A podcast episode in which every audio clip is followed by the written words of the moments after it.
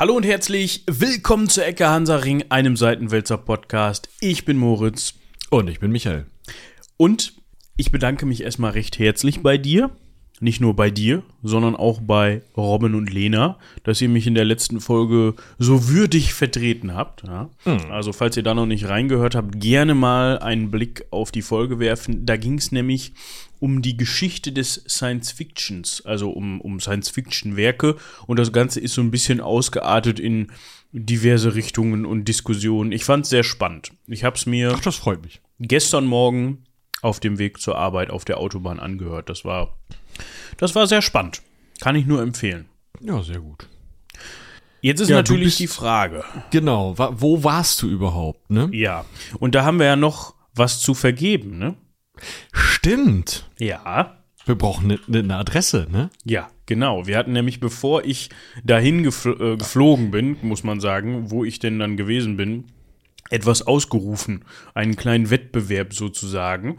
Und zwar ging es darum, dass man uns zum einen sagen sollte, wohin, und zum anderen sollte man sagen, ja, wie dieser entsprechende Herr denn heißt. Wir hatten da in der Folge, ich weiß gar nicht mehr, welche es genau war, drüber gesprochen.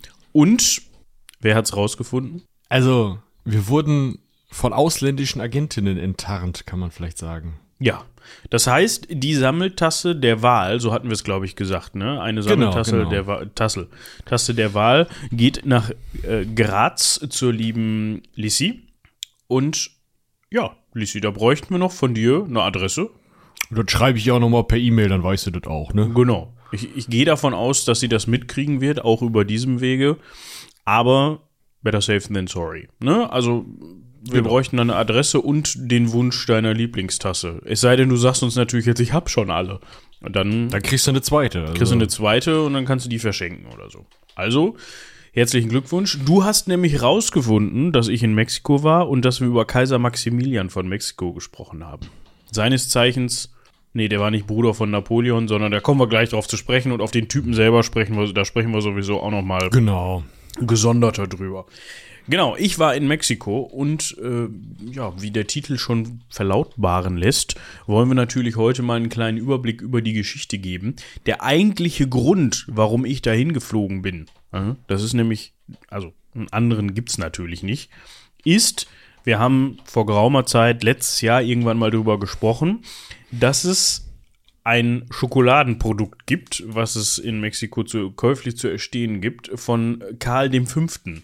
Ja, das war dann äh, das war dementsprechend. unsere Karl der fünfte Folge. genau. Hatten wir da nicht sogar eine Doppelfolge draus gemacht? Ja, das war eine Doppelfolge. Ich Ja. suche sie gerade raus, dann kann ich es euch verlinken. 273, 74, genau. Ich verlinke euch mal die 273, alles andere ist ja Kokolores. Ähm, ja, da haben wir uns über diesen, diesen wahrlich, äh, also Schokoriegel unterhalten. Genau. Und da haben wir rausgefunden, dass es einen Karl den Fünften Schokoriegel gibt, namentlich Carlos der Fünfte, natürlich. Ne? Ja, natürlich, weil man kann den natürlich nicht, also die werden ja in Mexiko schön blöd, wenn sie den auf Deutsch. Genau. Und dementsprechend bin ich losgeflogen, habe keine Kosten und Mühen gescheut, um uns jeweils ein Exemplar dieses Schokoriegels zu besorgen. Ein Bild wird dann in den Shownotes davon verlinkt. Gerade sagen, ich mache gerade schon ein Foto. Und ich glaube, bevor wir irgendwas anderes machen, würden wir jetzt mal zur Live-Verköstigung übergehen. Lass uns den kurz erst, also es wird ja viele Menschen geben und ich meine, du auf der Autobahn wirst ja auch keine Chance gehabt haben, dann in die Shownotes zu gucken, ihn kurz beschreiben. Ja, es ist ein, ja, ungefähr so fingerlanges Moped. Zeigefinger lang, genau. Äh, so, so Daumen dick. Also, ne, rechnet immer mitteleuropäischer Daumen des erwachsenen Mannes. Ähm, es ist rot. Ja, hat eine braune Schrift, Carlos V. Oder hat ein Krönchen. Genau. Und zwar hergestellt mit Kakao aus Mexiko. Das, das ist, glaube ich, mit dem Echo gemeint. Das, das heißt gemacht oder hergestellt in Mexiko. So. so. Mit, mit, also ich glaube, da geht es um das Kakao, dass das also mit Ja. Kakao aus Mexiko gemacht wird. Und hat 18 Gramm. Ja, was ich noch ganz unterhaltsam finde, ist, äh, der Barcode ist in Krönchenform verpackt. Hm, Ich weiß nicht, ob du das kennst, aber es gibt so eine Verschwörungstheorie, hm, laut derer, es ist eigentlich eine Verschwörungsmythos, man möchte sagen, eine Verschwörungsspinnerei, laut derer man, dass Barcodes irgendwas machen. Na, also irgendwie Strahlung aussenden oder weiß ich nicht, schlecht für dein Gehirn sind oder so. Und wenn man die aber stört, also nicht in rechteckiger Form darstellt, zum Beispiel, ich weiß nicht, in manchen verstrahlten Biomärkten hat man das schon mal, dass da alle Barcodes mit dem Edding durchgestrichen werden. Ähm, die bleiben ja lesbar, wenn ein kleiner Teil, also wenn, wenn nicht in jedem Bereich etwas gestört ist, sondern irgendwo dieses, dieses Muster durchläuft, bleiben die ja lesbar für so einen Scanner. Und deswegen streichen manche Leute die halt gerne so quer durch. Ähm, oder halt, wie gesagt, dass die in lustigem, lustigem Muster dargestellt werden. Und genau so eine, so eine, für die Spinner extra gestört ist dieser Barcode von diesem Ding. Weil der in Krönchenform ist. Ja. Aber der ist natürlich trotzdem noch lesbar. Naja. Sonst würde man den ja nicht draufdrucken. Eben. So, Wann, wann ist deiner denn produziert? Meiner ist um 17.59 Uhr produziert. Wenn du das Kläppchen aufmachst. ah, wenn ich das hier einmal so ausklappe. Ja, 17.59 Uhr, 34. Ah, 35, auf den zweiten, okay. Ja, Ja, ich meine, ich habe die auch aus derselben Schublade Also. quasi genommen. sehr gut. Ah, die liegen da halt im Supermarkt so an der Kasse, wie man das hier so irgendwie von anderen Schokoriegeln kennt, ne? Okay, Deswegen- dann wollen wir, oder? Dann wollen wir, dann öffnen wir den. So, dann guten. Oh, schauen wir mal, ne? Hm. Ein Stück weit was unterwältigend. Ja, Hat ein bisschen was. Also vielleicht erstmal zum Aussehen. Das ist halt so ein rechteckiges Moped, was oben so ein bisschen runder ist. erinnert mich so ein bisschen an etwas ältere, günstige Adventskalender-Schokolade. Ja, ich dachte auch gerade so. Wenn die Großtante mal wieder aus der Schütte bei Aldi die Weihnachtsmänner mitgebracht hat. Genau, so schmeckt das. Also, ich, ich wage zu behaupten, dass Karl, Karl V. auch unterwältigt wäre von seinem eigenen Schokoriegel. Ich wage zu behaupten, Rübe runter. Ja, das ist Ja, also- heutzutage ein bisschen schwierig, weil Nestle dahinter steht. Also, Ja, wie man soll, soll man da die Rübe runterhauen? Die haben wahrscheinlich mehr Macht, als Karl zu seinen Lebzeiten je gehabt hat.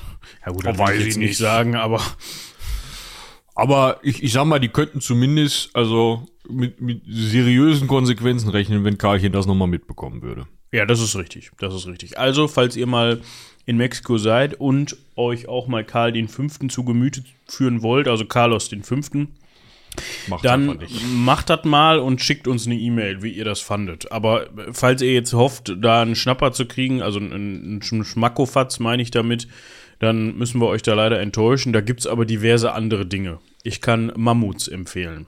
Okay, was können Mammuts? Mammuts sind, ist ebenfalls ein Schokoladen-Keks. Dingens. Warte, ich. Ja, einen Link bräuchte ich jetzt, weil das Foto von Carlos, das kann ich verlinken. Das ist nicht das Problem, aber habe ja selbst gemacht hier gerade auf meinem Schreibtisch. Ja, ich suche gerade ein repräsentatives, wo dann auch irgendwie. Hier, pass auf. Bitte sehr. Das kannst du auch unseren ZuhörerInnen mal in die Shownotes packen. Das ist ganz geil. Das ist vor allem geil, wenn du, wenn du das in, in den Tiefkühlschrank tust.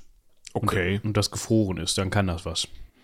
Ja, gut, wenn du das sagst, für mich sieht das so ein bisschen, also wir hatten mal an der Tanke so ein amerikanisches Süßigkeitenregal. Ich glaube, es gibt es an der Tanke heute noch, aber das hilft euch ja nicht, weil ihr nicht aus Münster kommt. Ähm, es sieht so ein bisschen aus wie etwas, das ich aufgrund von doch dann zu viel Zuckergehalt dann irgendwie doch nicht mehr essen wollen würde. Es ist relativ süß, aber es kann mehr, als das Bild vermuten lässt. So viel kann ich auf jeden Fall schon mal sagen. Ja, Also, es ist ganz lecker. Und äh, in dem Bild zu sehen ist natürlich auch, das müssen die jetzt da immer draufdrucken, dass da exzessiv viel Kalorien, Zucker und Grasas saturadas müsste ich nochmal übersetzen. Gesättigte Fettsäuren Ah, okay. oder gesättigte Fette. Ja, okay. Dass das da sehr viel drin ist. Ja. Also, so wie hier auf den Zigaretten halt drinstehen muss, ey, Christa von Raucherbein mit einem entsprechenden Foto. So muss da draufstehen, ey, das ist ziemlich ungesund für dich. Jo. Ja, da steht ja auch äh, Secretaria de Salud, also Gesundheits, äh, ja, Sekretariat, Ministerium, irgendwie sowas. Was halt das verordnet, dass das da drauf gedruckt werden muss. Aber, äh, ja, das heißt jetzt nicht, dass das ungesünder ist als eure Schokolade aus Deutschland, sondern es geht einfach nur darum, dass es angezeigt wird oder werden muss im Vergleich zu. so ein bisschen wie die rote Lebensmittelampel, willst du sagen. Genau, genau. Aber gut, genug von Mammuts und Ja, Schokoriegeln nee, nee, nee, gesprochen. nee, nee, Moment, Moment, Moment, Moment. Eins So muss ich noch wissen. nicht. Was kostet denn der Spaß überhaupt? Was so ein Karl kostet? Ja. Ja, und so ein Mammut im Zweifel auch. Wenn du das schon empfiehlst, kannst du ja auch mal einen Ton zum Zahlen sagen. Also. Boah, das ist jetzt eine gute Frage. Das kommt so ein bisschen drauf an, wo man das kauft. Wenn man das jetzt im stinknormalen Supermarkt kauft, hätte ich jetzt gesagt, kann man das irgendwie recherchieren? Weil ich hätte jetzt gesagt, das kostet vielleicht 20, 30, 40 Cent irgendwie so. Okay. Ja, das reicht mir ja, ne? Wenn du sagst, okay, also wenn du auf, wenn das auf Deutsch, äh, auf deutsches Geld oder auf Euro, äh, Euros übersetzt, äh, dann die bist du unter einem. Ja, es, es hat definitiv weniger als ein Euro gekostet. So, also dann irgendwie, keine Ahnung, 15 Pesos oder so. Man kann irgendwie, momentaner Wechselkurs, wir haben immer so für, wenn du Glück hast, eine hohe 18 getauscht. Ja, also Geld umgetauscht. Das heißt, du hast äh, für, für 1 Euro 18 Pesos bekommen. Ja. Ja. Aber wir haben uns immer ganz gut beholfen mit 20. Also klar, die wollen auch ein bisschen Geld daran verdienen, aber äh, ungefähr 20, dann weißt du ungefähr, wo du stehst. Ne? Also 20 Pesos, 1 Euro, dann weißt du, wenn du jetzt 200 Pesos bezahlst, durch 2 und durch 10, dann bist du bei äh, 10 Euro für, pro 200 Pesos. So ungefähr. Ne? Dann, damit du ungefähr mal weißt, okay, hau ich den mal, wie viel hau ich dem da jetzt gerade für meinen Familienpack Carlos auf den Tisch. Ja.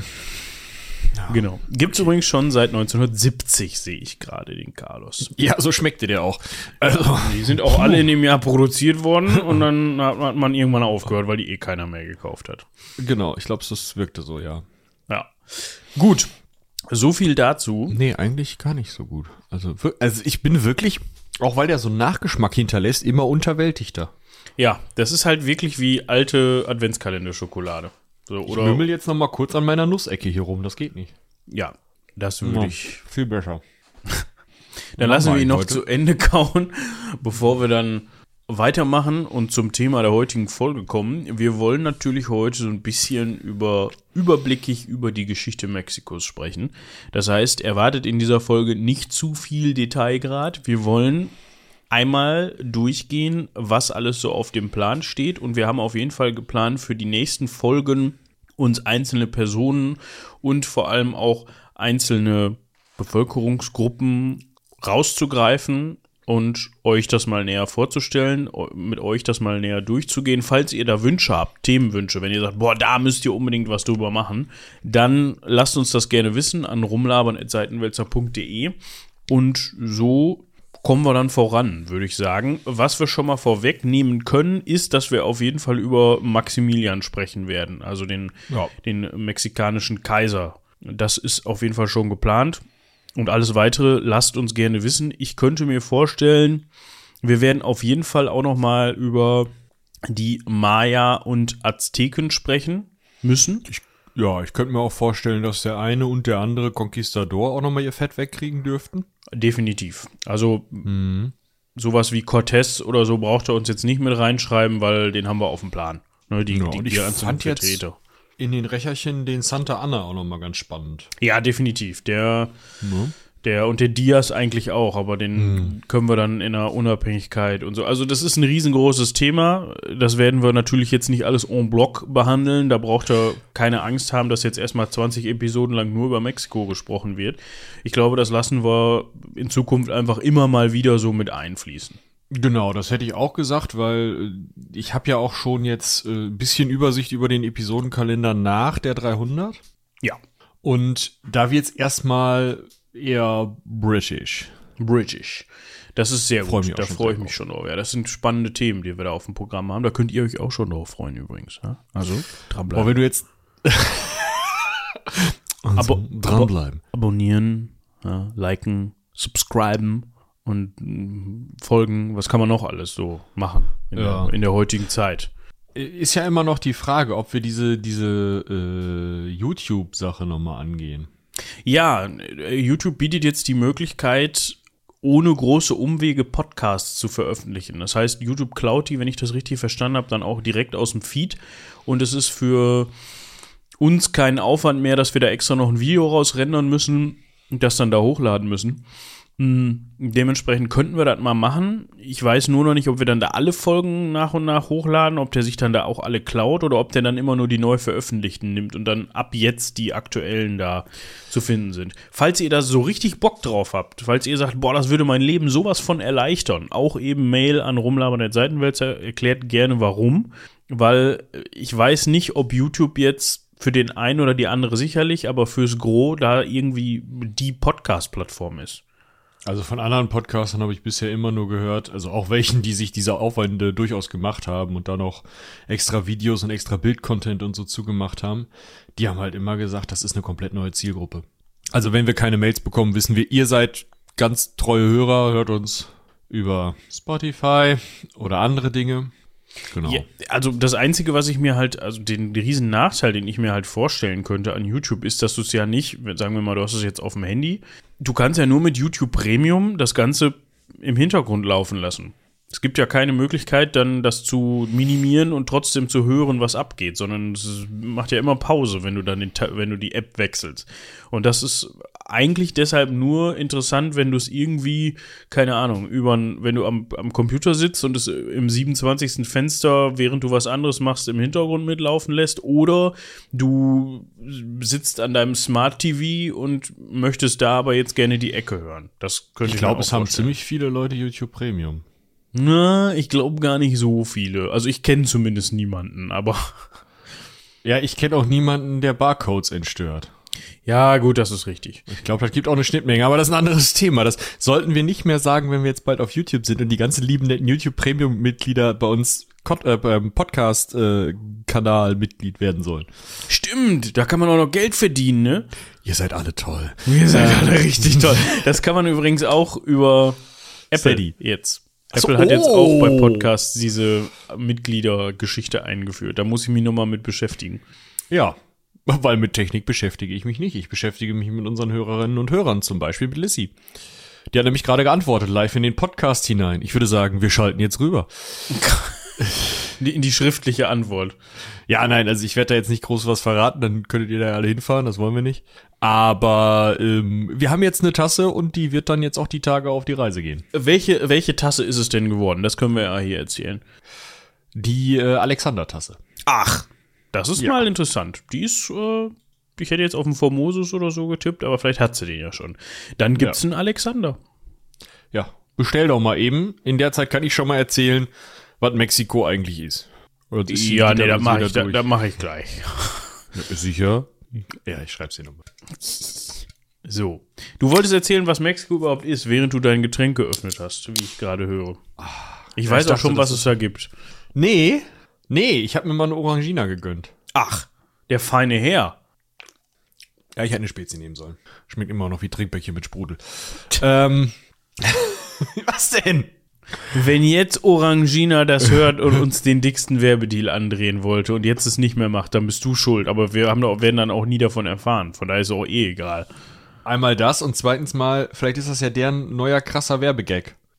Schmeckt wie Trinkpäckchen mit Sprudel. Und das spricht dann Leute an, meinst du? Weiß nicht, wenn man Trinkpäckchen mag. Gut. Mexiko. Genau, was ist Mexiko? Äh, der interessante Teil äh, für uns von Mexiko mh, mm, oder anders. Der Teil von Mexiko, den wir heute als Mexiko kennen, ist gar nicht Mexiko. Auch falsch. Ähm, Mexiko war mal größer. Wesentlich also erstmal war es nicht. Also wir fangen eigentlich damit an, dass bevor da Mexiko war, nämlich sagen wir mal so ab 1500, ja was ist das, 35 die Kante. Ja, dann fängt das mit diesem Vizekönigreich an. Ähm, so um, um die 1530er Jahre vorher war das, solange da Menschen lebten, halt das Gebiet von anderen Leuten. Wurde nicht Mexiko genannt. Ich glaube auch nicht, dass die Leute da irgendwie das Wort Mexiko benutzt hätten, oder? Ich glaube in dieser Funktion nicht. Das leitet sich aber ab. Also das, ähm, jetzt muss ich mal gerade, das hätten wir vorbereiten können. Das ist Joa. aber, ja, das hilft mir jetzt hier nicht weiter. Also der Begriff kommt auf jeden Fall schon mal aus dem Nahuatl. Oh. Okay. Also Nahuatl ist die Sprache der Azteken. Ja. Und das bezieht sich auf das Tal, in dem Mexico City liegt. Da gab es nämlich mal einen See Und ja, da kommt der Begriff ähm, und man hat dann auch später eigentlich die Azteken nicht mehr Azteken genannt, sondern das waren sie, bevor sie dahin gekommen sind. Äh, und die wurden dann Mexica genannt, wenn ich das richtig im Kopf habe. Und das ist eben derselbe Wortursprung. Ja, Mexica mhm. oder eben auch Mexico. Und dann ist man bei Mexiko, jo. was dann eben ins Spanische leicht abgeändert wurde. So, jetzt wissen wir nämlich auch, wo dieser Begriff herkommt. Ich konnte jetzt nicht auf die Schnelle rausfinden, was das bedeutet genau. Das können wir im Zweifel dann noch nachreichen. So, und da sind wir aber auch schon am Punkt, was Michi gerade erzählen wollte, bevor die Spanier da rumge rummarodiert haben. Auf jeden Fall, bevor die Spanier einen Fuß auf den mittelamerikanischen bzw. amerikanischen Kontinent gesetzt haben, war das Ganze halt geprägt von verschiedenen indigenen Völkern. Zum Beispiel den Azteken. Zum Beispiel den Azteken. Es gab aber auch wesentlich vorher die sogenannten Olmecken. Ja, die sind bekannt vor allem dadurch, dass die relativ große Steinschädel produziert Natürlich. haben und in der Gegend rumstehen lassen haben. Die, die, die sogenannten Kolossalköpfe. Ja, wir haben uns so einen angeguckt im Anthropologischen Museum in Mexico City. Die ganzen, die Dinger sind so, also den, den wir da gesehen haben, der war jetzt so oh, zweieinhalb Meter hoch, zweieinhalb Meter breit und für die damalige Zeit schon interessant. Ja, man schätzt so, dass die Kultur der Olmecken von etwa 1500 bis um 400 vor Christus entlang der Küste des Golfs von Mexiko existiert hat. Also ja, ich äh, würde euch mal einen so einen Kolossalschädel aus dem Nationalmuseum verlinken. Äh, sieht schon also so ein bisschen aus wie der Kopf von der Figur bei Siedler. Ja, das ähm, stimmt. Genau. Ist das der, den, äh, den du und äh, deine Freundin gesehen haben? Also ich habe dir den mal geschickt. Äh, das ist. Moment hier. Ja, das, das ist der. Genau. Ja, zweimal zwei Meter ist schon. Ich glaube, beide sind aus, beide, die da zu sehen sind, sind aus dem um, Anthropologischen Museum. Nee, der andere steht in Via Hermosa. Genau, dann haben wir den gesehen, den du geschickt hast, ja. Ja, ja den habe ich auch verlinkt. Das den könnt ihr euch auch in den Show Notes angucken. Das ist eine recht beeindruckende ja, recht ein beeindruckendes Kunstwerk, so kann man es dann, glaube ich, nennen. Genau, wir wollen jetzt gar nicht zu sehr auf die einzelnen Völker eingehen. Nur damit ihr auf jeden Fall mal die Olmecken gehört habt und so wie ich das richtig verstanden habe, werden die am ehesten mit diesen Köpfen in Verbindung gebracht. Das mhm. fällt einem eigentlich als erstes dazu ein, wenn man von den Olmecken spricht. So, das, wie eben schon gesagt, hat sogar vor Christus stattgefunden. Also das war eine Zeit, in der äh, man auf der anderen Seite des Teiches noch so gar nichts, also so überhaupt nichts mit dem jeweils anderen Kontinent zu tun hatte. Es gibt ja so die ich, ich, bin da immer nicht auf aktuellem Stand. Lange Zeit war es eine Theorie und inzwischen ist es, glaube ich, sogar schon nachgewiesen, dass Kolumbus ja nun mal nicht der Erste war, der da mal rüber geschippert ja, ist. Ja, die Wikinger waren da auch. Dass die Wikinger, aber die waren halt nicht bei den, ne, die waren wohl weniger bei, bei den Olmecken, beziehungsweise das nun gar nicht, weil das lange vor denen stattgefunden hat, aber die waren dann ja eher so in Nordamerika, wenn dann überhaupt unterwegs, glaube ich, oder? Also ich, genau. glaube, ich glaube nicht, dass die sich irgendwie bei den, bei den Azteken oder Mayas rumgetrieben haben. Ja, dann können wir weitermachen. Das Ganze wechselt sich dann auch mehr oder weniger ab. Ja, das heißt, ich habe gerade schon zwei Stichwörter genannt. Wir haben dann da die Kulturen der Maya, es gibt die Tolteken und es gibt auch die Azteken. Da haben wir auch gerade schon drüber gesprochen. Die Azteken, die sich dann eben im Tal von Mexiko nieder, niedergelassen haben, also in dem Tal, in dem heutzutage auch Mexico City liegt und in dem Tal, in dem die Spanier dann auch eben vorbeigeguckt haben und mit Moctezuma, also dem letzten mexikanischen Herrscher, bevor es eben Kolonialgebiet wurde, zum einen diplomatische Beziehungen geführt haben und zum anderen dann eben auch seine Stadt ja, be belagert haben. Ja, also, also, was wir da festhalten können, ist einmal die Jahreszahl 1519 hm, ist der Beginn der spanischen Eroberung Mexikos. Äh, 1517 kam ein Francisco, oh, das wird unangenehm, Francisco Hernández de Córdoba wenn ich das richtig ausgesprochen Das habe. hast du richtig ausgesprochen. Ja, gut, dann geht's ja noch. Äh, kam schon auf Yucatan an, also hat den Süden von Mexiko erforscht. Auch ein Juan de Grijalva ist dort rumgelaufen.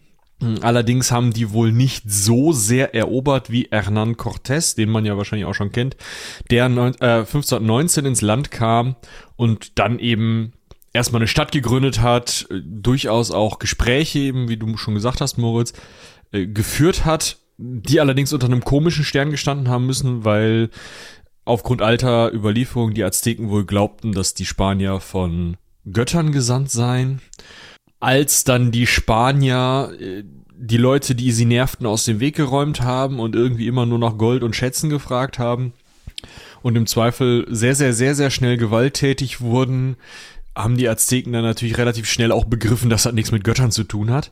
Trotzdem mh, konnten die Spanier viele, ja, Vasallenvölker der Azteken, also ja, Gruppen, die vorher von den Azteken eben äh, beherrscht worden waren, auf ihre Seite holen, sodass sie mit einer relativ großen Armee in der Lage waren, dann die Hauptstadt äh, Tenochtitlan, heute Mexico City, ne? Heute Mexico City, ja. Genau, zu belagern. Und ähm, im Endeffekt waren die Azteken dann 1521 schon Geschichte, mehr oder weniger, beziehungsweise die aztekische Vorherrschaft war Geschichte. Das liegt natürlich nicht nur daran, wie man früher gerne dargestellt hat, dass die ach so überlegenen Spanier da mit ihren Schusswaffen durchgeflügt wären. Wenn sich die anderen Völker Mittelamerikas nicht auf ihre Seite gestellt hätten, dann hätten auch die gegen, also hätten auch die paar Spanier mit den Schusswaffen gegen die Massen von, von Azteken nichts mehr ausrichten können.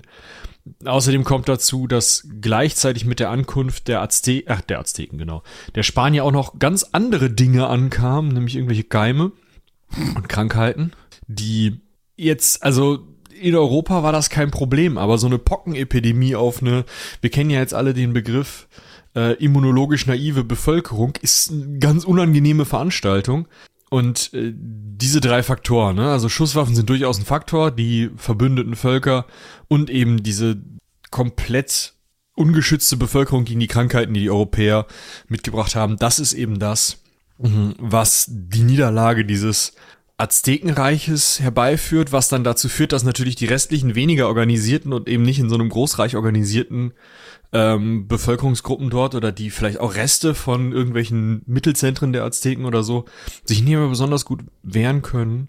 Und ab 1527, also 1521 ist diese Zerstörung von Te- Tenochtitlan.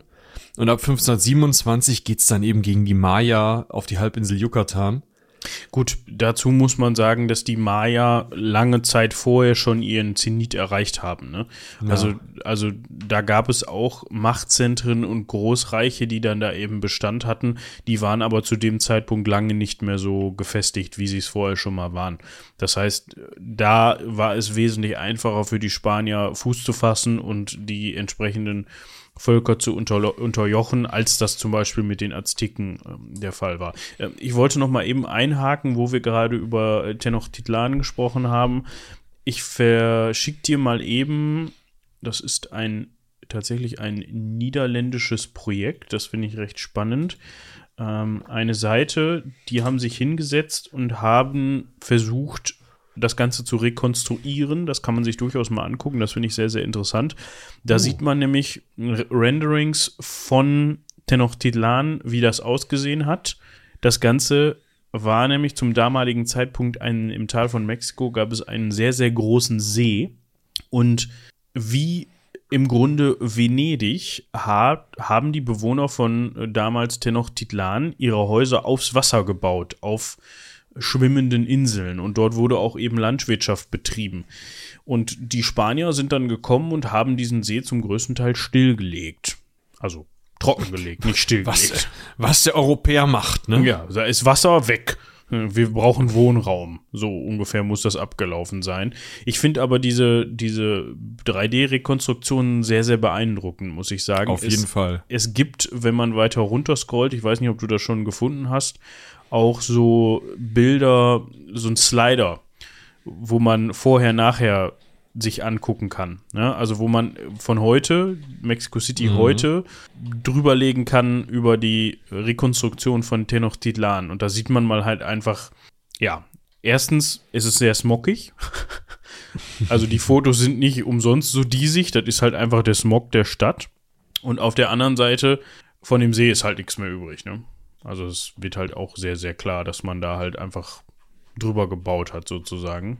Erst trockengelegt, dann drüber gebaut. Und auch von diesen Stadtzentren, von diesen kulturellen und religiösen Zentren, da gibt es auch so ein Sliderbild, ähm, was man sehr deutlich sehen kann, ist nicht mehr viel übrig. Ja? Das heißt, auch die Pyramiden und so weiter und so fort sind dann platt gemacht worden. Es sind teilweise Kirchen drüber gebaut worden. Hm, teilweise gibt es natürlich noch archäologische Städten, Städte, ähm, Städten, aber das ist zu großen ja, Teilen. Hier sogar. Ja. ja, gut, stimmt. Das ist komplett weg. Also, ja. wenn man sich diese ganzen. Gut, an dem einen Stelle, an der einen Stelle ist jetzt ein Park. Nice. Ja. Ähm, ja, der See ist komplett gone. Ja, also. da ist nichts mehr von übrig. Das Einzige, was an den See noch so ein bisschen erinnert, ist, dass, wenn man da jetzt hingeht und mit, mit europäischem Blick irgendwelche Monumentalbauten, also Kirchen oder sowas hinkloppt, dann stellt man hin und wieder fest, dass der Boden doch noch so ein bisschen feucht-sumpfig ist und mit der Zeit kriegen die dann so ein bisschen Schlagseite. Also gerade im Zentrum von Mexico City, da wo der Präsidentenpalast auch steht, da gibt es so eine Kirche. Ich habe da ein Foto von gemacht. Wir gucken mal, ob, ob das Sinn macht, euch das in die Shownotes zu packen, da, weil man das auf dem Foto echt schwer erkennen kann. Wenn man sich das aber mal vor Ort genau anguckt, sieht man doch, dass dann die Kanten der Häuser nicht ganz so gerade sind, wie man das eigentlich gewohnt ist. Also die sacken mit mhm. der Zeit halt einfach in den sumpfigen Boden ab. Und das ist ein Riesenproblem weil das auch relativ schwer ist, das Ganze nachträglich zu stabilisieren. Ne? Du kannst ja nicht darunter herbuddeln und ein neues Fundament legen. Also die versuchen da schon recht viel, um das zu erhalten. Aber ja, vielleicht spricht man da ja dann von Moctezumas Rache. Zumindest ist es äh, wahrscheinlich bräunlich, feucht und schlammig. Aber ja, genau. Er ist auf jeden Fall, also für mich äh, als Archäologe, das erste, was ich gehört habe, war, oh, feuchter Boden, geil, Holzerhaltung. Ja. Ähm, aber mag ja vielleicht auch noch andere Vor- und Nachteile haben. Ich weiß nur, dass dieses Schiefstehen von Gebäuden, das kann Venedig ja auch schon mal. Ne? Also definitiv, definitiv. Nur, nur dass es ja. da ein bisschen anders noch ist, weil Venedig halt einfach nach wie vor auf dem Wasser ist. Ja. Und Tenochtitlan beziehungsweise Mexico City halt dann im, auf, dem, auf dem Grunde des Sees gebaut worden ist. Und wenn man da mal so drüber scrollt, dann sieht man auch, dass die Verläufe der Kanäle durchaus heutzutage noch mit den Verläufen der Straßen einhergehen. Das finde ich ganz spannend. Nicht hundertprozentig, aber so ein bisschen, ne? Ja, gut, ne? Ist natürlich auch irgendwo klar, wenn da schon was ausgelatscht ist, wenn man schon weiß, da geht es immer lang, dann kann man das ja auch nutzen. Also die werden ja die alten Häuser nicht alle komplett sofort abgerissen haben, sondern ja nach und nach. Und ja. bleibt so eine Struktur ja erhalten. Ja, das, das stimmt. Gut. Schaut da auf jeden Fall mal rein. Das ist relativ spannend, finde ich, das vor allem auch mal zu sehen, was das auch für ein Zentrum gewesen sein muss. Ne? Also was das auch für, für die damaligen Leute für ein Ort gewesen sein muss. Also das, ich würde sagen, wenn ich eine Zeitmaschine hätte, dann würde ich mir das doch gerne mal angucken. wie das damals so um oh, 1450 oder sowas ausgesehen hat. Ja, ja. Musste schon zum richtigen Zeitpunkt da sein und gesund. Ja, also, oder mit Maske halt, ne? Ja. Gut, ich meine, was man da heutzutage reintragen könnte, das ja wahrscheinlich mal was ganz anderes, aber gut. Ähm. Ja. Was wir auf jeden Fall noch festhalten müssen, bevor wir uns in die Zeit des Vizekönigreichs Neuspanien begeben, wo also dann wirklich das Kolonialreich steht. Ist die neu entstehende Gruppe, ethnische Gruppe der Mestizen. Mhm. Wir haben ja nun mal Kolonialherren, das muss man an der Stelle so sagen, die dort sich ansiedeln, die dort erobern, sich ansiedeln, egal ob da vorher wer gesiedelt hat oder nicht, kann man vielleicht so sagen. Und das sind alles, oder zumindest zu sehr großen Teilen, zu sehr geringen Teilen eben spanische Siedler und zu sehr großen Teilen oder spanische Siedlerinnen, zu sehr großen Teilen spanische Siedler und Soldaten.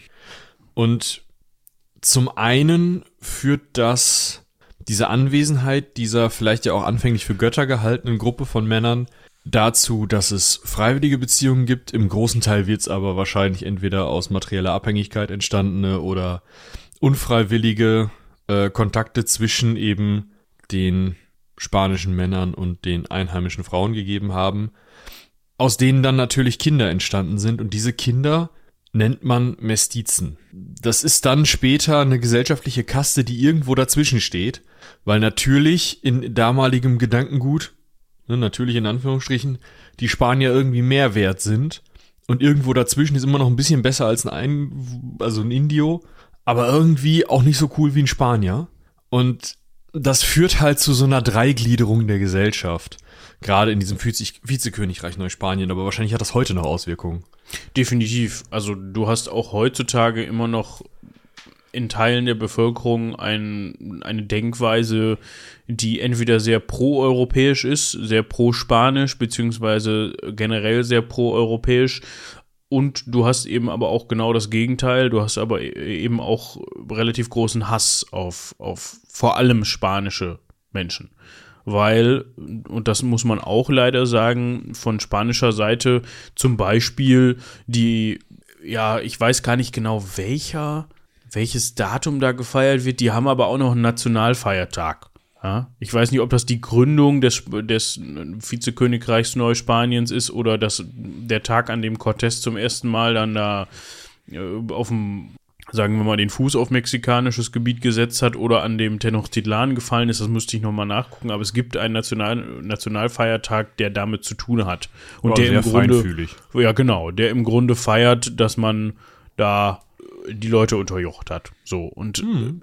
die vorherrschende Meinung ist auch immer noch teilweise so, ich drücke das jetzt mal sehr vorsichtig aus, dass man den Leuten da ja die Kultur gebracht hat. Und so kann man eben diese Anspannungen verstehen, aber eben auf der anderen Seite gibt es halt auch Menschen in Mexiko, die sagen, ich bin stolz darauf, dass ich vielleicht einen spanischen Uropa hatte oder äh, dass meine spanischen Wurzeln noch relativ stark nachweisbar sind oder sowas. Und genauso sieht man das eben auch in den, in den äh, Schichten der Leute, die noch sehr indigenen Leute, so will ich es mal ausdrücken, gehören seltenst zu den Gutverdienern.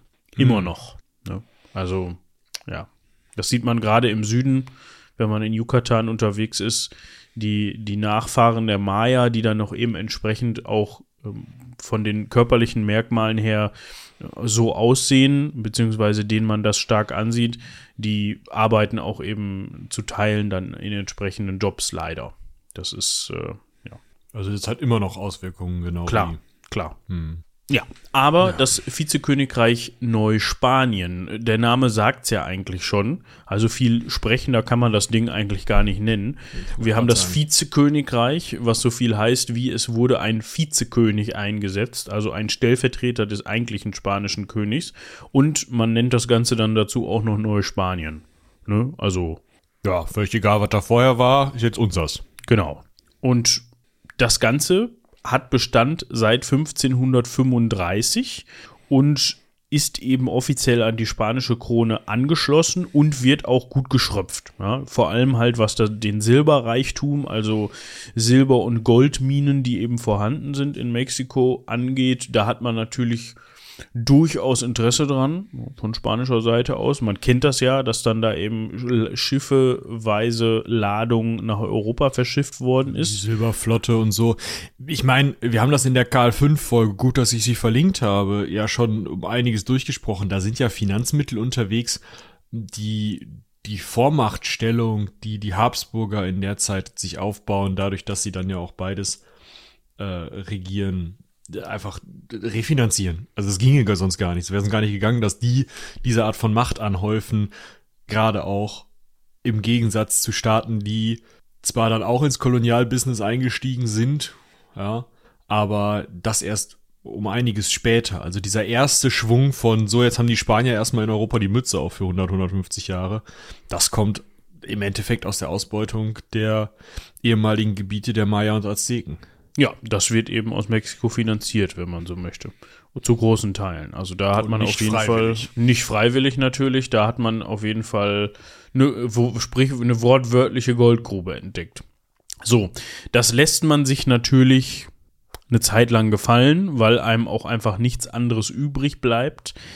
Das lässt man sich gefallen bis ins 19. Jahrhundert. Naja, wer ist da Mann, ne? Also zu großen Teilen sind die, die dann später in Aktion treten, ja auch Menschen aus dieser eher spanischen Schicht.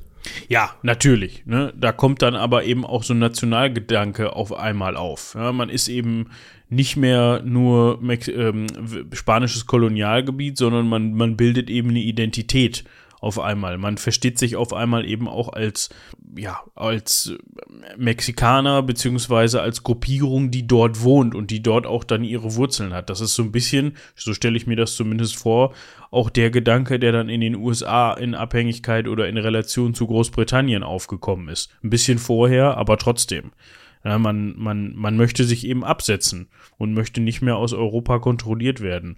Und so ruft ein Mann namens Miguel Hidalgo y Costilla am 15. September 1810 ja, ist ein spanischstämmiger Priester, das kann man ja auch mal dazu sagen, spanischstämmig, ruft eben zum Kampf um die mexikanische Unabhängigkeit auf.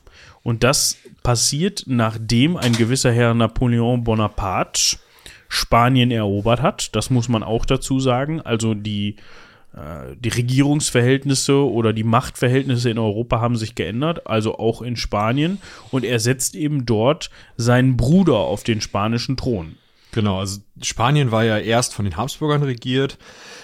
Dann kam, boah, lass mich lügen, nach dem Spanischen Erbfolgekrieg, in dem die Franzosen auf jeden Fall sich mit den Österreichern in die Köpfe gekriegt haben. Und zwar, oder mit dem Heiligen Römischen Reich, genau.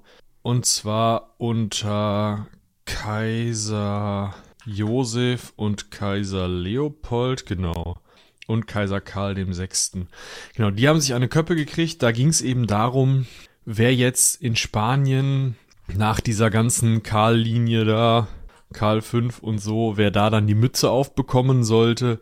Und da ist dann eben ein bourbonisches Königshaus, also aus der französischen äh, Linie auf den Thron gesetzt worden. Über den Krieg können wir ja auch nochmal sprechen, wenn wir es nicht schon haben.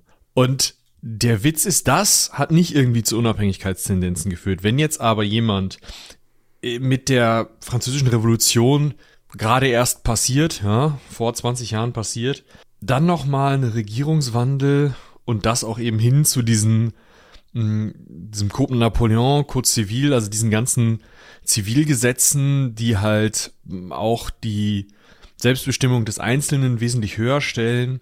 Wenn das im Mutterland passiert und gleichzeitig dann diese Revolutionsideen, aber auch die Idee dessen, dass eigentlich von Gottes Gnaden die Bourbonen hätten regieren sollen, wenn das beides in Mexiko auf ankommt als Idee, dann führt das zu einer richtig spannenden Allianz, die dann eben diesen Unabhängigkeitskrieg anfängt. Ja, also das ist halt aber eigentlich finde ich das schon spannend, dass erstmal in Europa es richtig knallen muss, bevor dann da sich mal überlegt wird, nee, also das wollen wir jetzt eigentlich so nicht, ne, wie wir das uns hier überlegt haben. Ja, wir wollen es wir wollen's auf jeden Fall ganz anders. Das finde ich total geil. Die einen sagen halt, ja, wieso, wir sind, die, wir sind hier die Liberalen, ja, wir, wir kennen das, hier äh, französische Revolution, Demokratie, geil. Mexiko wird eine demokratische Republik, haben wir richtig Bock drauf. Ja, wir sind die Liberales, wir machen hier richtig, richtig schön, schön so. Mehr, mehr Revolution als unter Napoleon. Und die anderen sagen, nee, wir sind die Conservadores, die Konservativen. Wir wollen eine bourbonische Herrschaft, also wir wollen hier einen aus der Familie, die von Napoleon abgesägt wurden, hinsetzen. Wir wollen also vor Napoleon zurück. Und dieses, wir wollen vor Napoleon zurück und wir wollen über Napoleon hinaus, beides zusammen tut sich zusammen, um diesen Unabhängigkeitskrieg zu führen. Finde ich total spannend. Ja, definitiv. Also das sind ja eigentlich komplett unterschiedliche Interessen, aber man eint sich eben dadurch, dass man weiß, okay, so wie es jetzt gerade ist, finden wir es scheiße. Genau. Wir wollen nicht, dass dieser Franzose, der da sich zum, zum Kaiser Europas aufschwingt, jetzt auch noch hier seine Finger in Mexiko im Spiel hat, beziehungsweise im Vizekönigreich Neuspanien. Und ja. da gibt es eben dann diverse Namen, die auch heutzutage immer noch hochgehalten werden. Also Hidalgo, von dem wir gerade, Miguel Hidalgo, von dem wir gerade gesprochen haben, ist natürlich auch irgendwie Nationalheld. Ich will mit diesen Begriffen so ein bisschen vorsichtig sein. Da muss ich mich nochmal vergewissern, ob das auch wirklich so ist. Aber das sind halt Persönlichkeiten, die kennt man auch. Da lernt man, äh, natürlich lernt man das in Mexiko in der Schule und erfährt von diesen Leuten und weiß, wer das ist. Aber da gibt es auch noch andere Leute, um mal hier einige zu nennen. Ein ganz wichtiger ist General Antonio López de Santa Anna. Ähm, über den werden wir auch bestimmt nochmal sprechen, beziehungsweise werdet ihr da auch nochmal mehr zu hören bekommen. Auf jeden Fall geht dieser Kampf um die Unabhängigkeit von 1810 bis 1822 und endet eben damit, dass man am 24. August 1821 den Vertrag von Cordoba beschließt. Also man hat die Unabhängigkeit schon 1810 erklärt, naja, wenn du unabhängig werden willst, was machst du dann? Dann sage ich erstmal, ich bin jetzt unabhängig. So, ja, und dann, dann muss man die Spanier und sagen, also kommen Napoleons Truppen und sagen, und dann haust du auf die Nuss. Ja, genau. und dann bist du unabhängig. Und wenn du den so lange, also bis du fertig bist mit auf die Nuss hauen, dauert halt. Und wenn du fertig bist, dann unterschreiben die auch irgendwas. Genau. So, und so hat man eben dann die Unabhängigkeit besiegelt durch den Vertrag von Cordoba am 24. August 1821. Das heißt jetzt aber noch lange nicht, dass damit Ruhe in der. Hätte, also, niemand hätte ahnen können, dass sich die beiden Konflikt, also die, die beiden Parteien, die eine der Konfliktseiten, nämlich die mexikanische Unabhängigkeitsbewegung bilden, die über Napoleon hinaus und hinter Napoleon zurück wollen, dass sie sich möglicherweise nicht einigen können, wenn die einen eigenen Staat aufmachen sollen. Ja. Zum, was auch noch mit reinspielte, ist so ein bisschen die Idee davon, wie viel Macht denn jetzt die Kirche überhaupt hat. Weil die zu Teilen auch noch große Landbesitze in Mexiko zu dem Zeitpunkt verzeichnet hat, was auch so ein Punkt ist, der mit reingespielt hat. Und ja, was hat man gemacht? Ein gewisser Herr Augustin de Iturbide, ich hoffe, man spricht den wirklich so aus, da entschuldige ich mich schon mal, war Feldherr und Politiker, der eben auch in der Unabhängigkeit eine Rolle gespielt hat. Der hat sich mal eben ganz fix zum Kaiser ausrufen lassen Ihr könntet euch jetzt denken, zu welchem Verein der gehört hat, nämlich so lange, bis sich jemand von einem entsprechenden europäischen Herrscherhaus befähigt gesehen hat, da mal rüberzukommen und das Amt zu übernehmen. Solange hält der, hält der Herr dem den Stuhl warm. Wie geil ist das? Ja, ähm, also was müssen wir denn jetzt hier, also machen wir hier erstmal Bestandsaufnahme. Ne? Wir sind hier die Konservativen wir wollen ähm, einen europäischen König, bitte. Mal gucken, ob sich da einer meldet. Und wir wollen ein System der europäischen Königsherrschaft, so wie wir es kennen, so wie es immer war. Das finden wir gut. Aber wir sind jetzt unabhängig, das heißt, wir brauchen einen eigenen König. Ähm, gut. Hat irgendwer hier irgendwie royale europäische Wurzeln? Nicht. Nicht. Ja. Kann man ja nix machen, ne? Da muss der das halt machen. Solange Gib mir mal den Stuhl da kommt. vorne. ich setze mich da jetzt mal hin. Gib Hat mir mal die blinke gemacht. Mütze. so.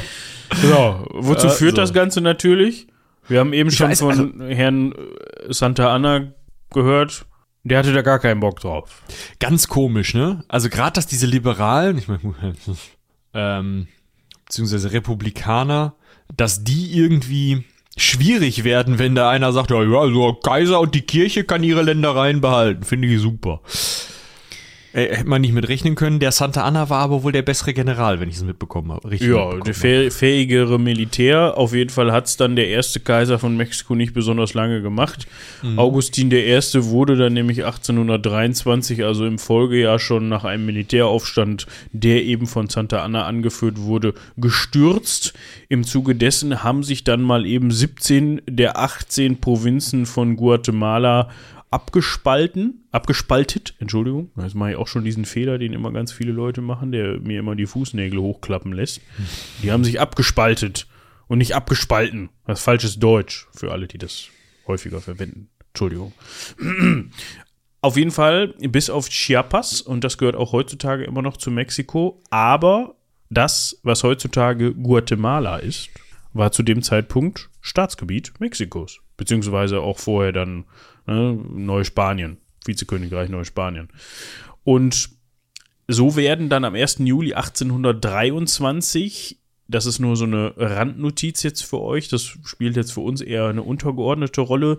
Die Vereinigten Provinzen, die Republik der Vereinigten Provinzen Zentralamerikas oder auch die Zentralamerikanische Konföderation gebildet.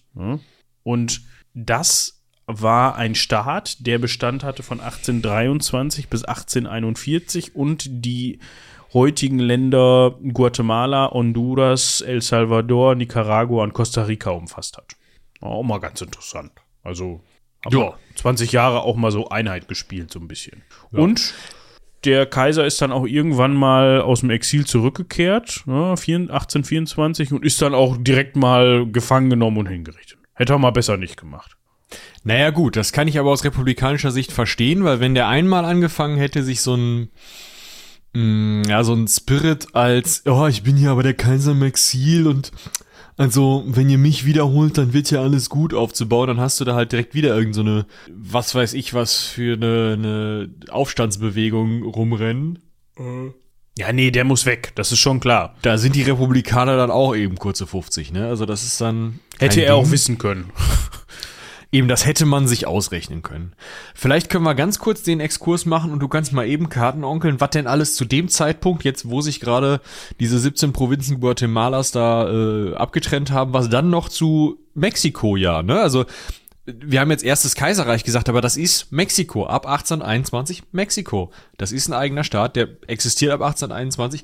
Er ist ein bisschen anders strukturiert als heute und auch ein Stück weit was größer. Aber das kannst du jetzt mal einmal.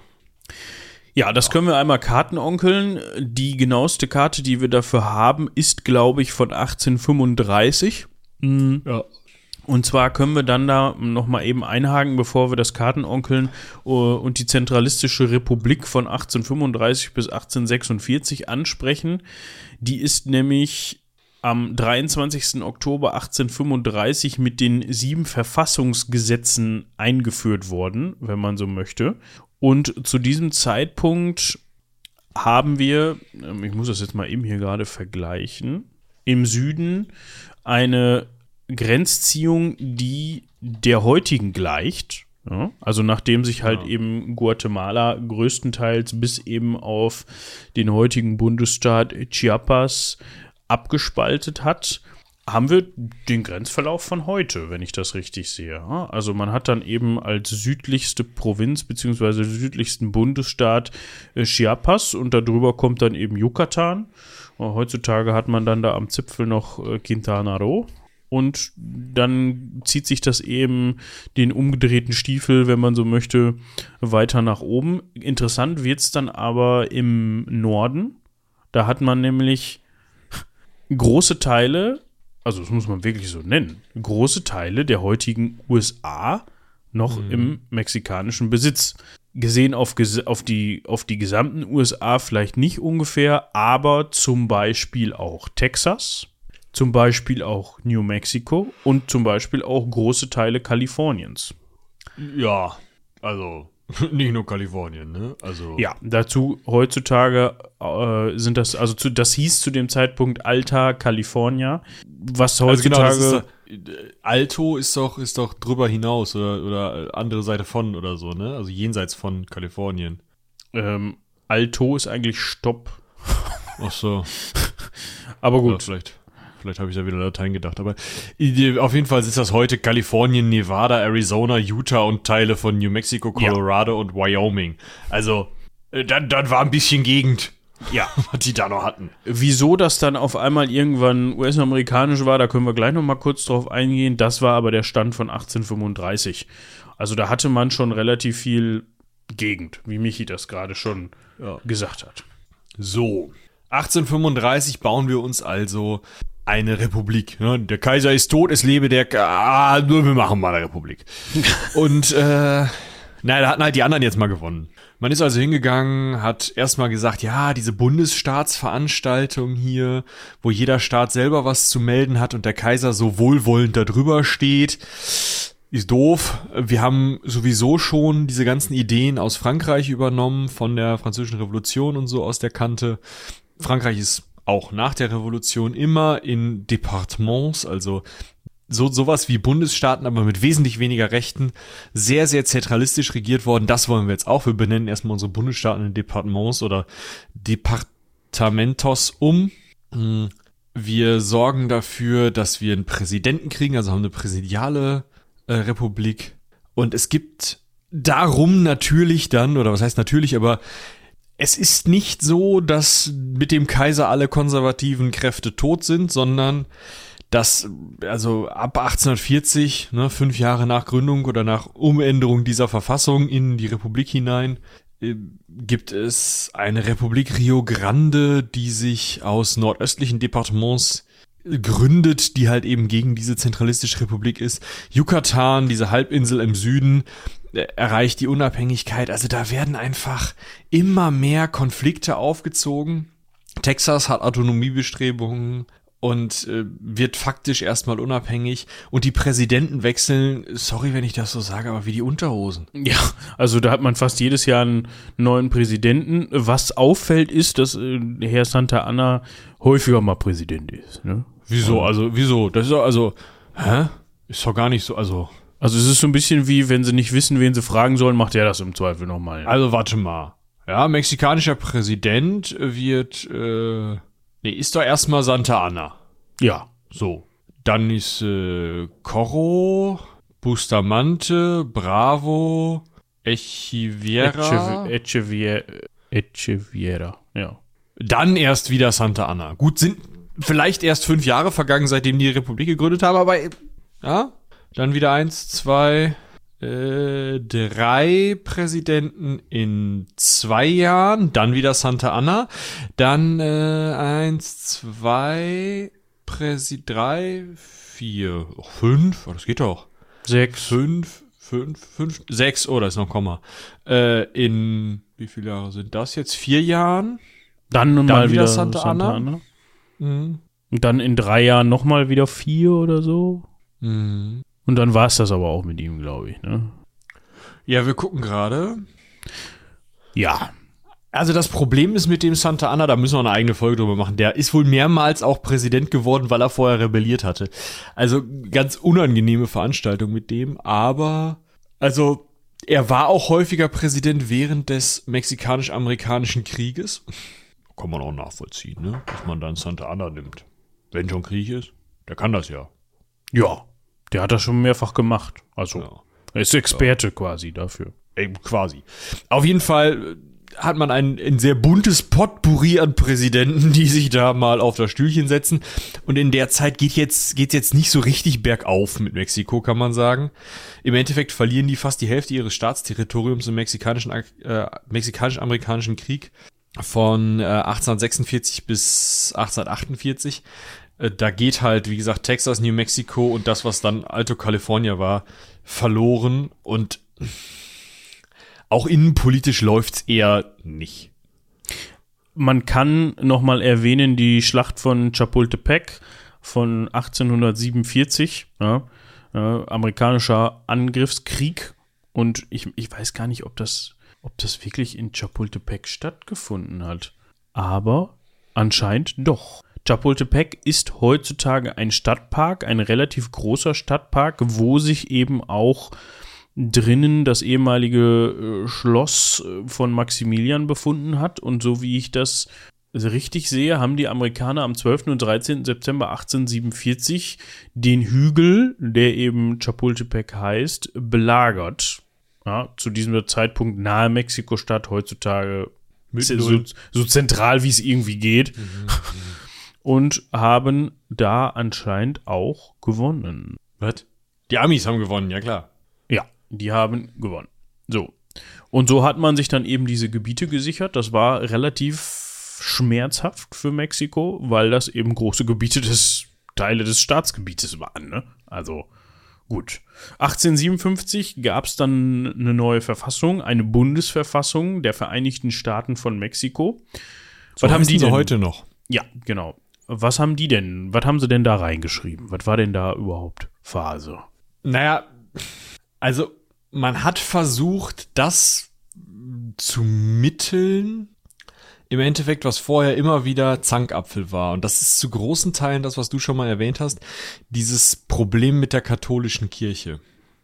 Also, man hat viele Rechte der Kirche bewahrt, aber hat also hat, im Endeffekt hat man versucht, sozusagen der Kirche zu sagen, naja, ihr dürft alles weiterhin machen, wie ihr wollt. Ihr dürft alles behalten, ihr dürft äh, ein Drittel des Bodenbesitzes äh, behalten.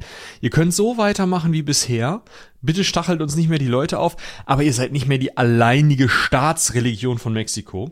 Da ist den Konservativen und Teilen des Klerus halt natürlich direkt wieder der Arsch geplatzt und die sind wieder losgerannt. ja, kann man nicht anders sagen. So. Schön. Der sogenannte Reformkrieg.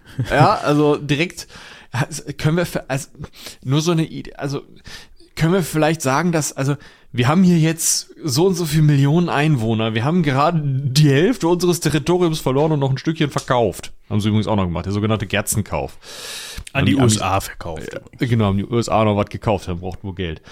Auf jeden Fall, ja, ne, so können wir vielleicht, dass wir, dass die Leute, die hier im Land einfach nicht katholisch sind, sich auch ein bisschen gesehen fühlen und wir die nicht mehr irgendwie mit der Polizei von der Straße holen, können wir vielleicht irgendwie das so ein bisschen nicht. Oh, okay. Scheiße. so. Mm. Und dass diese Gemäßigten sind dann natürlich äh, dann in die kontraklerikale, liberale Fraktion gewechselt und haben natürlich gesagt, so jetzt ist aber halt, jetzt ist aber Zappenduster, jetzt machen wir die Kirche zu. Und das führte zu äh, Konservativen, die in Mexico City ihre, ihre Regierung aufbauen und in Veracruz die Liberalen darunter unter anderem Benito Juarez, der später dann auch Präsident geworden ist, der dann eben mit den Liberalen dort sozusagen seinen eigenen Staat gemacht hat. Und im Endeffekt war das nur, die haben sich gegenseitig am Kopf gehauen, bis das Land wirtschaftlich so dermaßen am Boden lag, dass irgendwann sie nicht mehr weiter konnten und sich gesagt haben, na gut, äh, jetzt müssen wir mal schauen, dass wir irgendwie wieder zur Rande kommen die erste Idee, die sie dazu hatten, beziehungsweise das erste, was da passiert ist, ist, dass der Juarez so weit gewonnen hat, dass er Mexico City eingenommen hat und seinen, äh, seinen äh, Sitz dahin verlegt hat, sodass diese konservative Regierung in Mexico City nicht mehr da war, die Konservativen erstmal verloren hatten und man gesagt hat, so, wir machen jetzt Zweite Republik, so, ja, Benito Juarez ist Präsident, alles gut. Das war die Idee. Das Problem ist nur, die Liberalen und die Konservativen hatten sich vorher geprügelt unter Mexikanern. 1864 hat aber jemand von diesem, sagen wir mal, Problem im Lande Mexiko gehört, der sich dachte, die Konservativen haben eigentlich eine richtig gute Idee. Ich klemme mich da mal hinter. Genau. Und so wurde ein Expeditionskorps aufgestellt. Jetzt fragt man sich, hä? Ja, von Spanien, Großbritannien und Frankreich. Die hatten wohl gerade zu viele Militärkräfte rumlaufen und äh, wenig zu tun. Ich muss mal gerade überlegen, 18, 1861, war da in Europa irgendwas? Ja, der deutsche Bund hat sich ein bisschen. Ja, aber also, nichts Großes, kein Weltkrieg oder irgendwie so ein, so ein, so ein nö. Spaß. Ne? Man war ein nix, bisschen. Nix, nix, wo die Franzosen, Spanier oder, oder äh, Briten irgendwie groß die Finger drin gehabt hätten. Nö, also man hatte Zeit. Ne, man ist dann 1861 hat man dieses Chor aufgestellt und ist dann eben 1862 mal rübergefahren. Also da ist man da angekommen. Und das unter anderem auch wegen Auslandsverpflichtungen. Genau, das, heißt, das ist ein Problem. Ne? Man hatte zwar einen Teil vom Land an Amerika verkauft nach dem Krieg, aber der Krieg war trotzdem teuer gewesen und auch andere Sachen, da hatten die sich Geld geliehen, also hatte sich der Staat Mexiko Geld geliehen. Das sollte jetzt zurückgezahlt werden und man kennt das ja, wenn man nicht zurückzahlt. Ne? Dann kommt halt irgendwann jemand, hat so ein Migränestäbchen dabei. und dann ist mal so ein Finger gebrochen oder sowas. Und so kann man sich dann dieses Expeditionskorps vorstellen. Das war dann, ich möchte jetzt nicht in Kasso sagen, aber es war in Kasso. Es ja. war dann, es war dann Europe in Casso quasi, mhm. die dann mal vorbeigekommen sind und bis 62 dann eben ins mexikanische Hochland vorgedrungen sind und bei der Schlacht bei Puebla heute in der Nähe von Mexico City, ebenfalls eine sehr schöne Stadt, am 5. Mai 1862 die mexikanischen Truppen geschlagen haben und die Hauptstadt besetzt haben. Ja, ja Moment. Du scherst hier Leute über einen Kamm, die ja, da gar nicht so sehr dabei waren. Ja, die, ja? die Briten und die Spanier sind nach Hause gefahren. Genau. Das ist nämlich der Punkt. Die Briten und die Spanier haben gesagt, so, zahlst du jetzt? Mexikaner haben wahrscheinlich sowas gesagt wie und dann haben die Briten und die Spanier gesagt, alles klar. Wir haben jetzt mal unseren Standpunkt klar gemacht. Wir können jederzeit wiederkommen. Dankeschön. Napoleon der Dritte, ein Neffe Napoleons. Ja, des Napoleons, des französischen Kaisers, der auch schon wieder französischer Kaiser war, nachdem er erst Präsident geworden war und sich dann an die Macht geputscht hatte, hat sich gedacht, wenn man schon mal da ist, wir wissen, es gibt die konservativen Kräfte, die sowieso einen Kaiser haben wollen. Außerdem möchte ich ein neues Reich haben, das ich politisch und wirtschaftlich so eng an mich binde, dass ich zumindest, zumindest mit den Briten mitstinken kann und dass ich irgendwie eine Rückendeckung habe, wahrscheinlich auch gegen äh, das sich da gerade langsam in der Bildung befindende äh, Deutsche Reich. So, und was macht er? Er geht hin und sucht jemanden, der sich in der Lage und bereit sieht, diesen Staat Mexiko jetzt mal kaiserlich zu regieren. Und das ist der Mann, äh, über den wir wahrscheinlich nächste Woche schon sprechen werden. Das Mexle. Ja? ja. Ein Bruder von Kaiser Franz Josef I. von Österreich. Ja, kein Bourbone, ein Habsburger, der dann äh, eben dementsprechend mal als Kaiser nach Mexiko kommt. Ne? Kann, kann ja nicht, kann nicht schlecht laufen. Ne? Die wollen ja einen Kaiser da, haben wir ja gemerkt. Ja, gerade dieser Iturbide, wie hieß er noch? Antonio? Nee. Doch, glaub schon. Santa Anna, Santa Anna. Augustin. Augustin, ist ja fast dasselbe. Ja. Der äh, war ja auch sehr gut angekommen, ne? Um Volk. Da hat man sich gedacht, machen wir das nochmal. Hat den äh, Max da hingesetzt.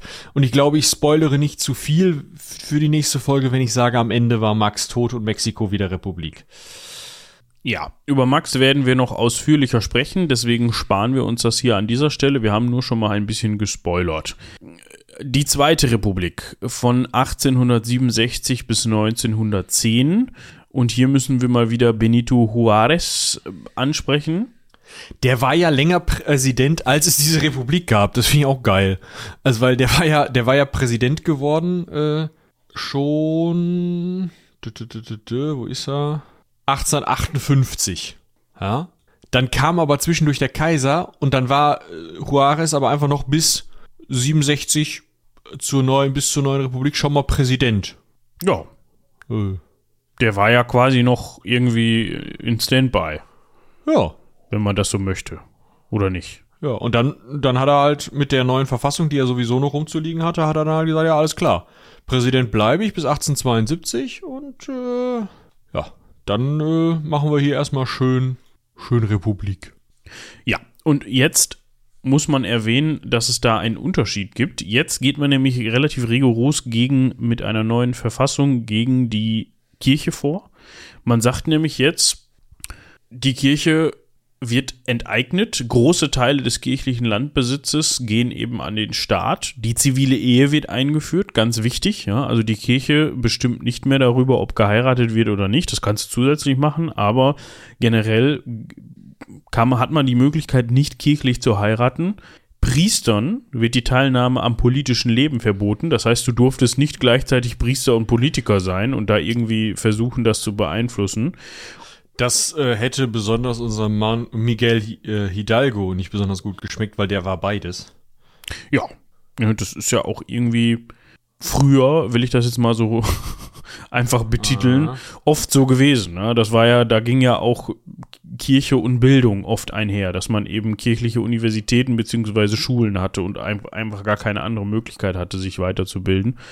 Dementsprechend kann man auch irgendwie verstehen, dass dann politische Bildung oder Politik im Generellen auch so ein bisschen mit der Kirche verbandelt war. Das hat man zu dem Zeitpunkt geändert und Juarez wurde von Sebastián Lerdo de Tejada abgelöst.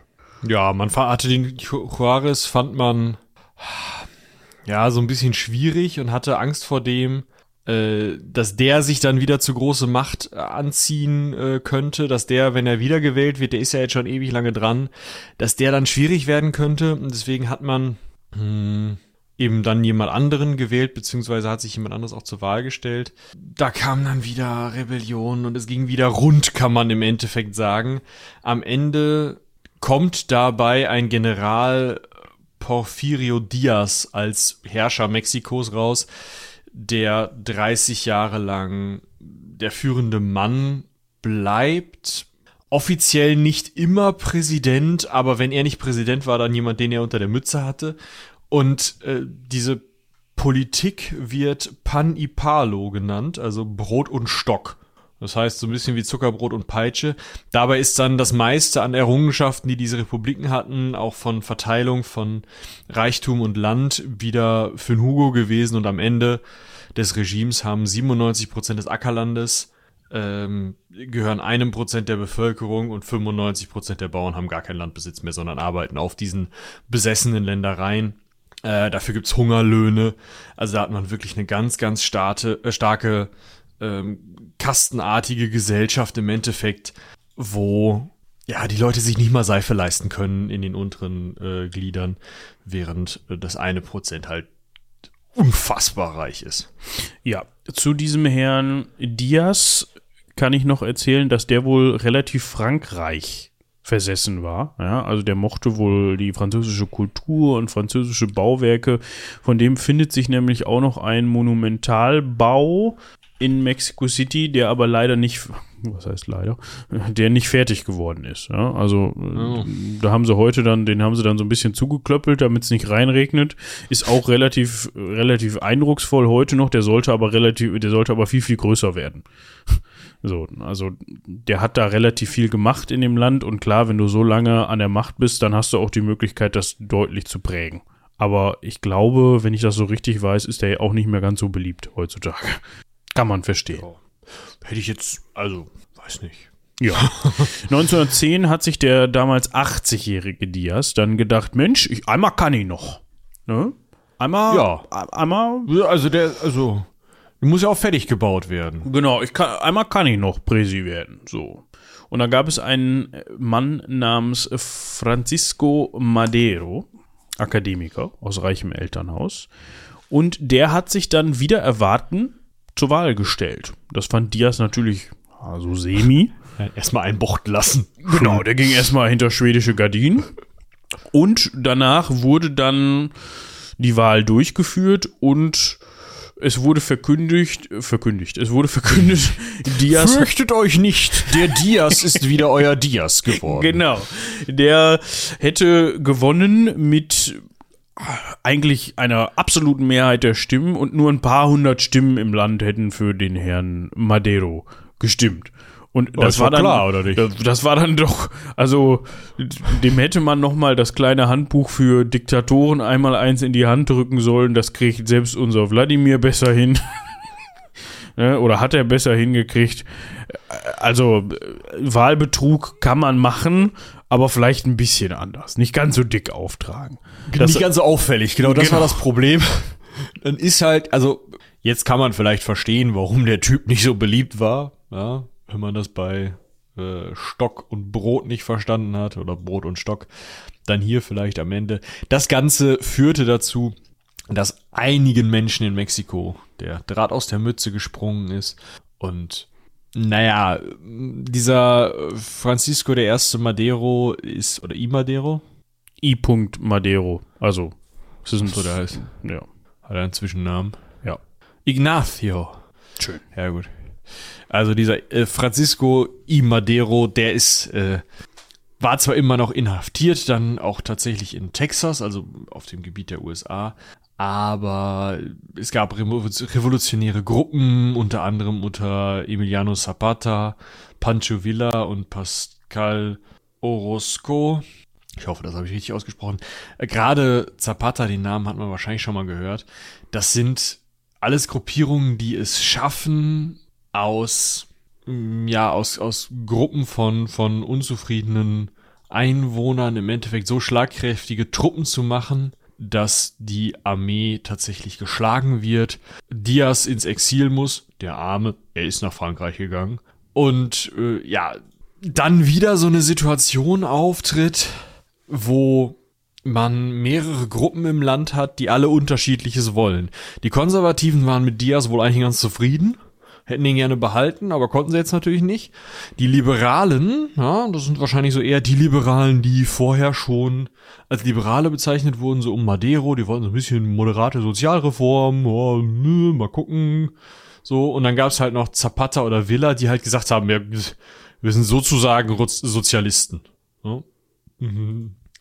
Also, da, ja, da trifft dann sozusagen auf der linken Seite wieder einiges aufeinander.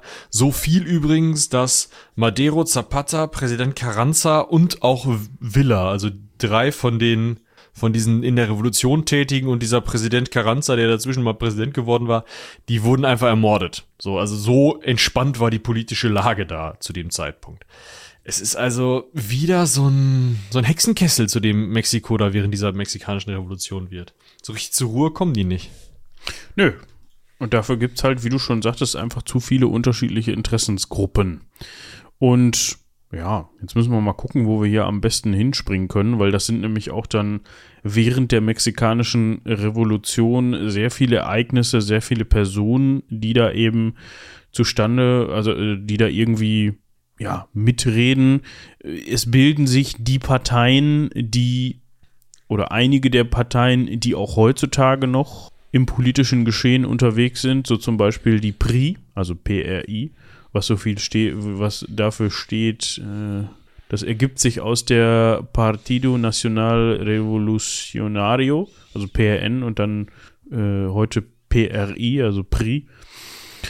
Ja, und ja, im Endeffekt ist es halt die Partei, also diese PRI, die die wichtigste ist, die da bleibt, die diese Revolution vor sich herträgt, die eher linksgerichtet ist, zumindest qua Manifest.